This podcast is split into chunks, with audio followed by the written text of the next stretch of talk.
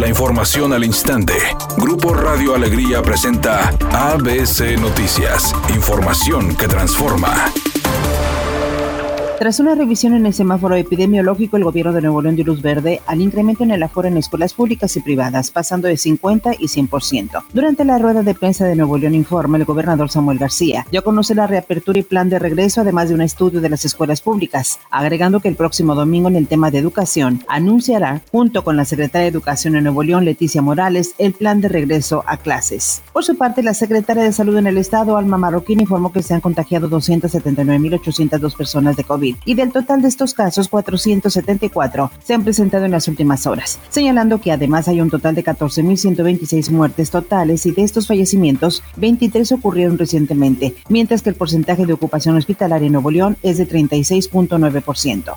La funcionaria de salud destacó que los municipios donde se estarán aplicando las vacunas son Juárez, Santa Catarina, Lampazos y Ciénega de Flores, con Moderna y Pfizer, para el sector de 18 a 29 años de edad. Finalmente dijo que el semáforo epidemiológico presentó los resultados al cierre del jueves, donde suman cuatro indicadores en verde, dos en amarillo, dos en naranja y dos en rojo, señalando que prácticamente se permitirá el aforo del 75% en la mayoría de los giros, y en las clases presenciales en escuelas públicas se tendrá un aforo del 50% medidas que entrarán en vigor el próximo lunes 11 de octubre, y las instituciones educativas privadas podrán laborar sin restricción de aforo siempre y cuando las condiciones lo permitan.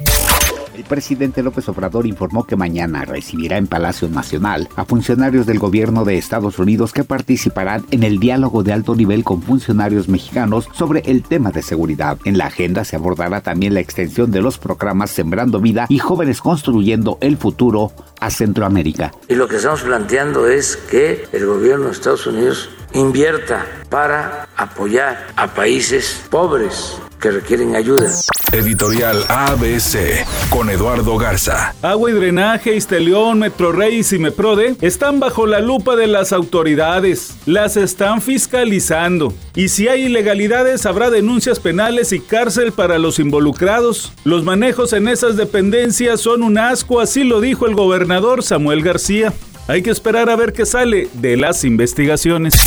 El actor Michael J. Fox, quien ganó popularidad a partir de su participación en las películas Volver al Futuro, será condecorado por todo el trabajo que ha realizado con su fundación en pro de la investigación del Parkinson. Recordemos que él fue diagnosticado con Parkinson en 1991 y a partir de entonces ha combinado su faceta en la actuación con su trabajo en la fundación dedicada a dar testimonios respecto a esta enfermedad y sobre todo a buscar nuevos tratamientos que permitan una mejor calidad de vida.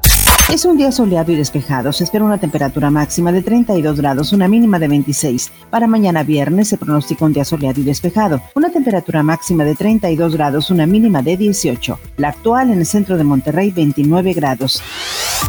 ABC Noticias. Información que transforma.